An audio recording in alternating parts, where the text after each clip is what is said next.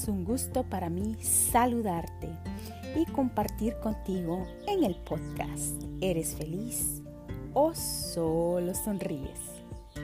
¿Sabías tú que la comunicación es una habilidad, es una competencia básica para relacionarnos positivamente con el mundo y con los demás? Sí, con las personas que nos rodean es un acto vital que se da de manera tan simple como la respiración. No podemos dejar de comunicar. Incluso las plantas, a su modo, nos muestran cuando se sienten sedientas, necesitan sol o atención. El cuerpo comunica a través de los síntomas de las relaciones asomáticas. Sí, reacciones que se nos ven en el cuerpo, que sentimos dolores de cabeza, dolor de estómago. Esa clase de comunicación es la que existe en nuestro cuerpo y nosotros lo llevamos a manera física. Comunicar es algo natural y sencillo.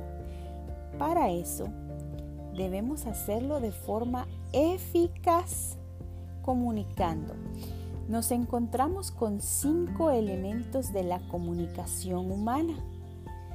El escucha, la comunicación verbal, la comunicación no verbal, el metamensaje que a veces damos y el silencio. Son maneras de comunicarnos. Consiste en prestar atención a nuestro interlocutor nos ayuda, entre otras cosas, a empatizar, comprender y conectar con el otro a un nivel más profundo.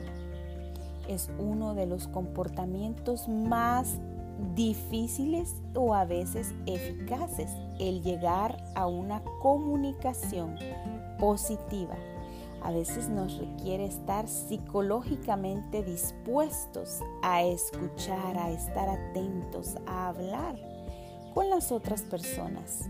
Entramos en situaciones de conflicto y eso hace que la comunicación pase a bloquear ese intercambio de palabras, de pensamientos y de sentimientos. ¿Sabías tú que escuchar empáticamente tiene diferentes acciones en tu vida?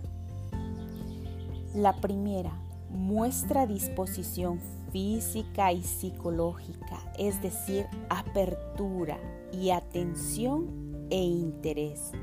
Se dirige a tu cuerpo, se ve en tu mirada, con la persona que hablas, esa comunicación de cara a cara. Esa es nuestra disposición fisiológica, el tener la disposición a hablar de manera clara y atenta, poniendo atención y haciendo contacto visual. Otra forma de comunicación es retroalimentar con expresiones como, ajá, comprendo, ya veo. Mm. A través del contacto visual, la inclinación del cuerpo, afirmaciones con la cabeza, sí, no, gestos corporales que den cuenta de que estamos escuchando con interés. Observar el lenguaje no verbal de quien habla por ejemplo, sus gestos, su expresión corporal y facial, su tono de voz, el volumen, el ritmo que utiliza al hablar, así como la emocionalidad en sus palabras. ¿Qué expresión tenía?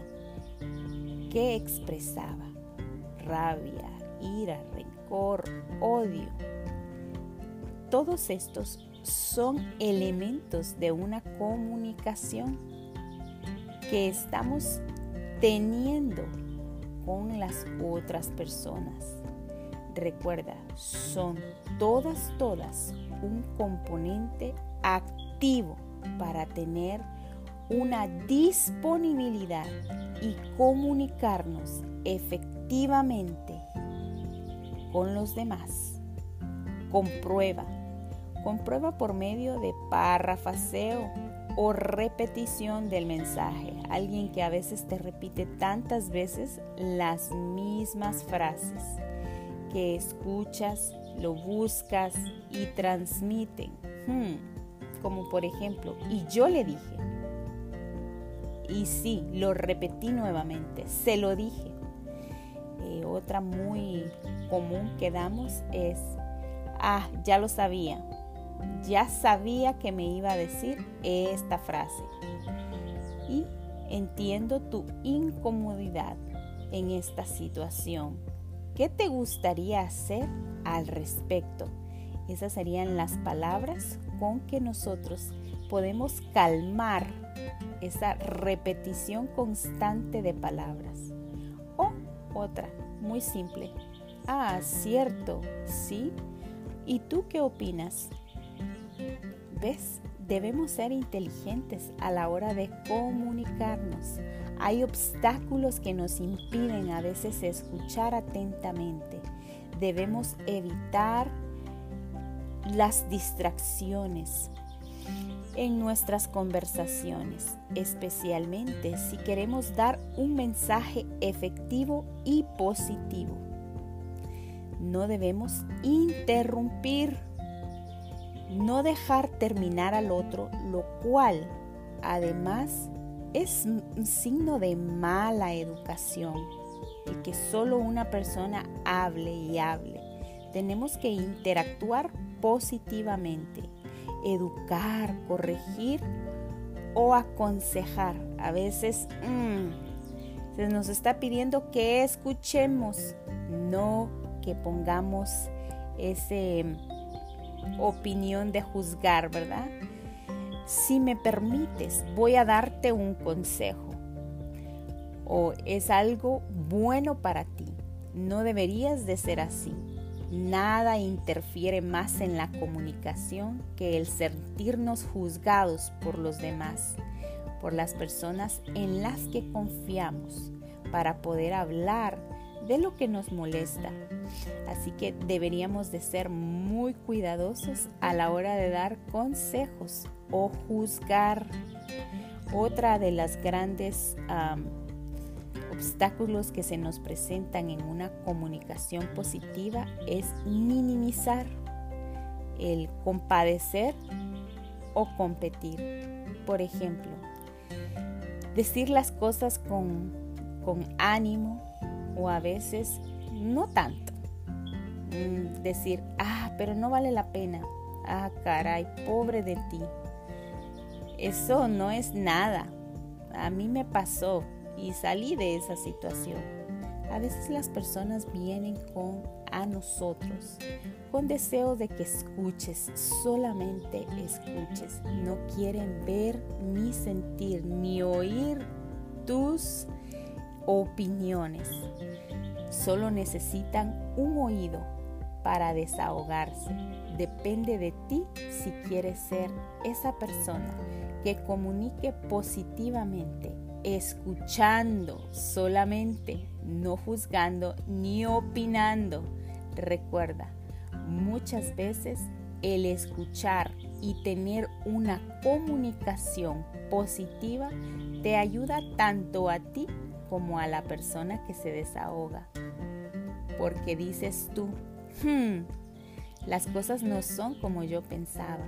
Creí que tenía una vida tranquila, en paz, feliz, excepcional. Y te das cuenta que caras vemos, pero corazones no sabemos. Así que vamos a comunicarnos efectivamente, escuchando, no juzgando.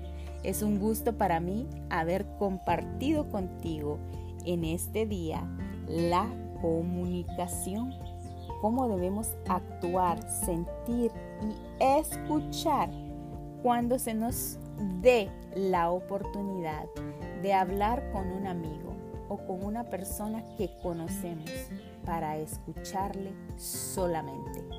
Recuerda, siempre, siempre ser mente positiva, actitud positiva, porque lo que das es lo que recibes. Bendiciones, ¿eres feliz o solo sonríes?